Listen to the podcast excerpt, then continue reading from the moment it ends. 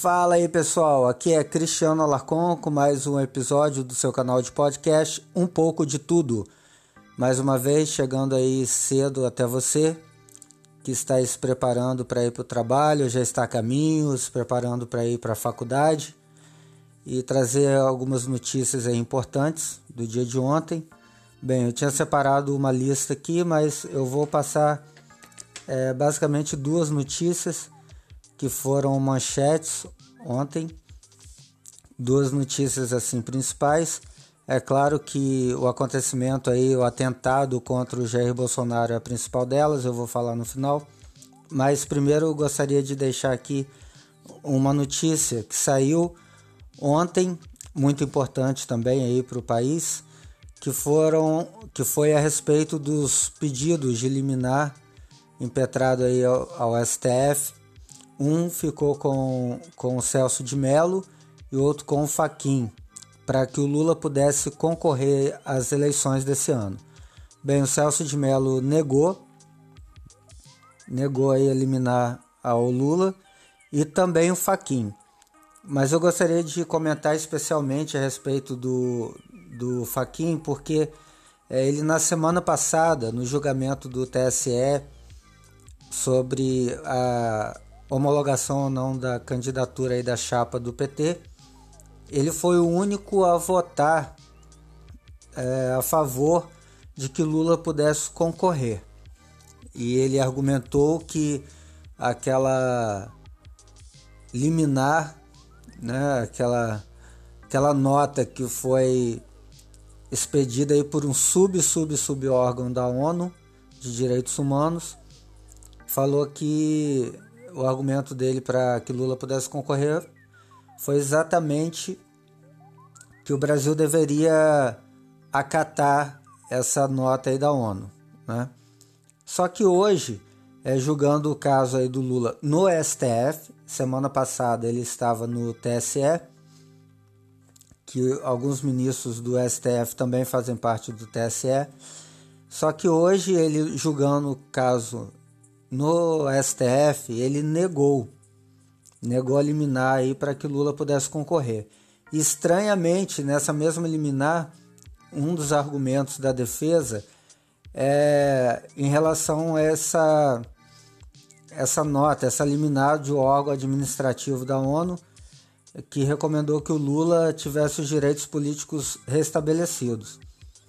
E isso aí causa uma grande estranheza, né? Num dia ele ele diz que o Lula pode concorrer porque a ONU assim é, decidiu ou, ou, emitiu esse valor aí, esse juízo, e no outro é, a mesma pessoa, só que numa corte diferente, diz que ele não pode concorrer mesmo com esse argumento aí da ONU. Então o que eu tenho a dizer é que o Faquin está mais fragmentado do que o Kevin que para quem assistiu o filme aí fragmentado sabe do que eu estou dizendo, mas resumindo, é, ele parece que tem realmente dupla personalidade. Em relação ao ataque ao Jair Bolsonaro, tentativa de assassinato aí do candidato Jair Bolsonaro, é, foi bastante coberto aí pela mídia, inclusive na internet, especialmente na internet. Eu até deixo aqui para quem quiser é, saber mais detalhes, pode acessar o site da Jovem Pan, especialmente do programa 3 em 1 e os Pingos nos Is, que fez uma cobertura bem completa. Eu vou só passar aqui a, a lista dos acontecimentos, né, a sequência dos acontecimentos. Ele estava é, andando aí nas ruas de Juiz de Fora na verdade, não estava nem andando, estava sendo carregado aí pela multidão. E lá no centro de Juiz de Fora, por volta das 15 horas, um cidadão chamado Adélio, Adélio Bispo, é, deu uma facada no abdômen do Bolsonaro, por volta aí das 15 horas. Às 15h40 ele deu entrada no hospital Santa Casa de Juiz de Fora ele foi levado ao hospital é, pelas, pelos seus seguranças e por, por agentes da Polícia Federal também que estão fazendo segurança não só dele, mas de todos os candidatos. E por volta de 20 e deu entrada e logo entrou para a cirurgia, né? Por volta das 20 horas saiu um boletim médico que a cirurgia correu de acordo com o esperado e que houve lesão nos intestinos grosso e delgado e na artéria mesentérica que irriga aí o intestino, né? além do derramamento de fezes na cavidade abdominal, que foi causado especialmente aí pela ruptura do intestino grosso. É, ele também teve uma hemorragia muito forte e que as fezes podem causar alguma infecção, né, já que foi derramado ali dentro da cavidade abdominal. E a ruptura dessa artéria pode causar trombose. Ela foi reconstituída, religada, mas ainda há o risco de trombose, inclusive foi dito aí pelos médicos da equipe que é o maior risco que ele corre na recuperação. O agressor Adélio Bispo foi filiado ao PSOL entre 2007 e 2014, tem 40 anos de idade e como eu mesmo pude ver no perfil dele do Facebook, claramente ele, ele é um militante de esquerda, é, várias fotos dele em, em, em eventos aí da esquerda, com camisa Lula livre, etc.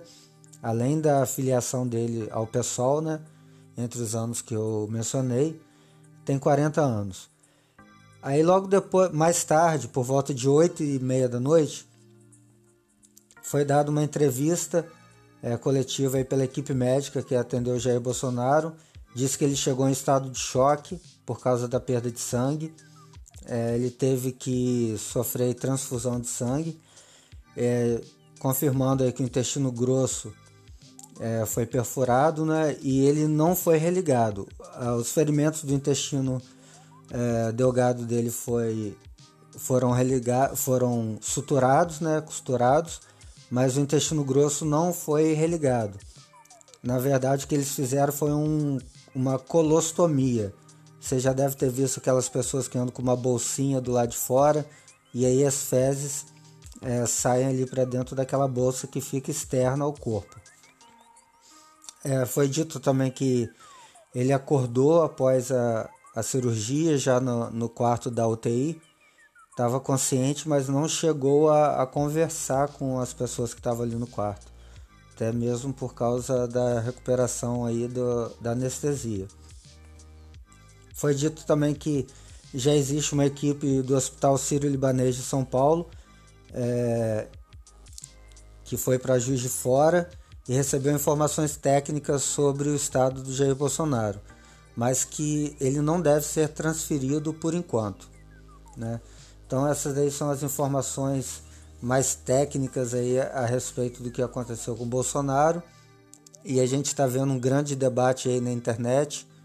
É, muita, muitas pessoas aí contra o Bolsonaro, de esquerda, comemorando aí, até lamentando por ele não ter morrido, né? E os, os outros candidatos a presidente, a princípio, cancelaram a agenda dessa sexta-feira e lamentaram. É, as exceções foram somente a candidata do PSOL, que não fugiu o nome agora, que diz que ele apenas recebeu o que ele estava plantando. É, a gente não pode de maneira nenhuma é, aceitar esse tipo de coisa, porque se o Bolsonaro prega para a esquerda violência, na verdade o que ele prega é combate duro aí à criminalidade. Né? Ele não prega violência contra as pessoas de bem. E outro comentário também infeliz foi da Dilma, um pouco mais brando, mas também é, justificando aí essa tentativa de assassinato ao Bolsonaro, que é, simplesmente ele está colhendo aí o tipo de coisa que ele planta. E pior ainda foi a, o comentário de uma assessora de campanha da, da Dilma, que desceu o malho aí no Bolsonaro e não teve nenhuma compaixão aí da situação do, do candidato, né? Inclusive, agora há pouco, é, desculpa, é, mais tarde, depois dela fazer esse pronunciamento, ela foi demitida aí da equipe de campanha da Dilma Rousseff. Bem, vamos ver como vai se desenrolar essa questão.